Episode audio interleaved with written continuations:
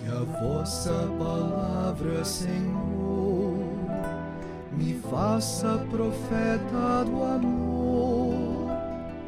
Dai-me a sagrada unção e a ousadia do coração para anunciar o Evangelho de Deus, palavra da salvação.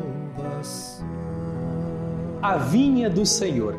Queridos e amados irmãos e irmãs, a liturgia do 27 domingo do tempo comum utiliza a imagem da vinha de Deus, da vinha do Senhor, para falar desse povo que aceita o desafio do amor de Deus e que se coloca a serviço de Deus.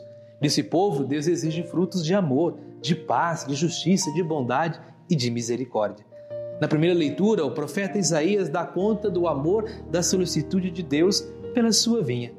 Esse amor e essa solicitude não pode, no entanto, ter como contrapartida frutos de egoísmo, de injustiça. O povo de Deus tem de deixar-se transformar pelo amor sempre fiel de Deus e produzir os frutos bons que Deus aprecia: a justiça, o direito, o respeito pelos mandamentos, a fidelidade à aliança.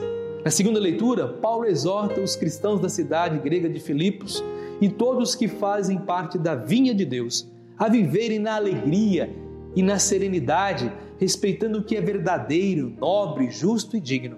São esses os frutos que Deus espera da sua vinha.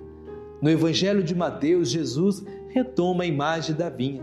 Critica fortemente os líderes judaicos que se apropriaram em benefício próprio da vinha de Deus e que se recusa sempre a oferecer a Deus os frutos que lhe eram devidos. Jesus anuncia que a vinha vai ser-lhe retirada e vai ser confiada a trabalhadores que produzam e que entreguem a Deus os frutos que ele espera.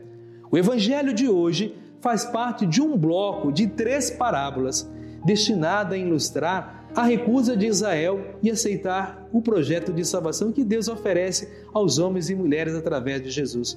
Com essas parábolas, Jesus convida os seus opositores, os líderes religiosos judaicos, a reconhecer que se fecharam num esquema de autossuficiência, de orgulho, de arrogância, de preconceitos, que não os deixa abrir o coração e a vida aos desafios de Deus. O nosso texto é a segunda dessas três parábolas. A parábola é um forte apelo para reconhecermos Jesus, o Filho amado, como a videira verdadeira, como narra em João, capítulo 1, de 1 a 8, que veio para retomar os frutos saborosos da justiça. Ele foi jogado fora da, da cidade, fora dos muros de Jerusalém, foi crucificado e morto como bandido. Essa lógica presente na Escritura, que encerra a parábola, é citada por Jesus com o Salmo 118.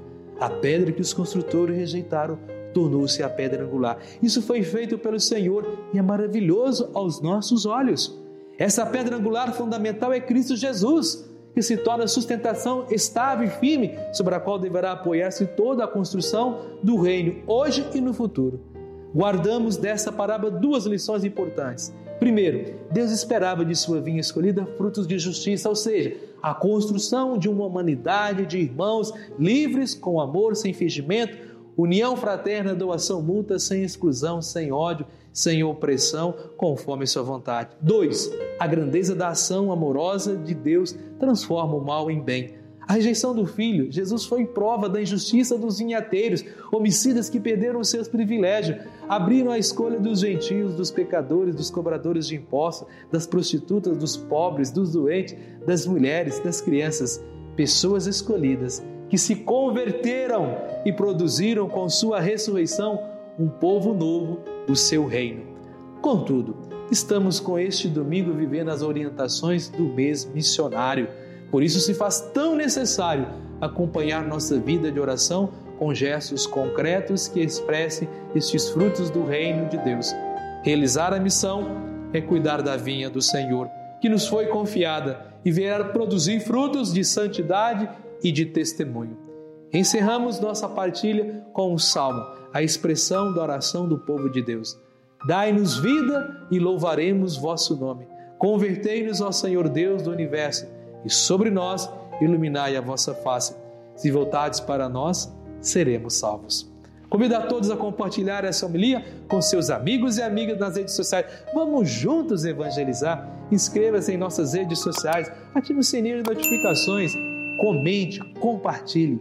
Sejamos homens e mulheres do bem, comprometidos com a vinha de Deus, com a vinha do Senhor. Que o Senhor nosso Deus abençoe sempre Ele que é Pai, Filho e Espírito Santo. Amém.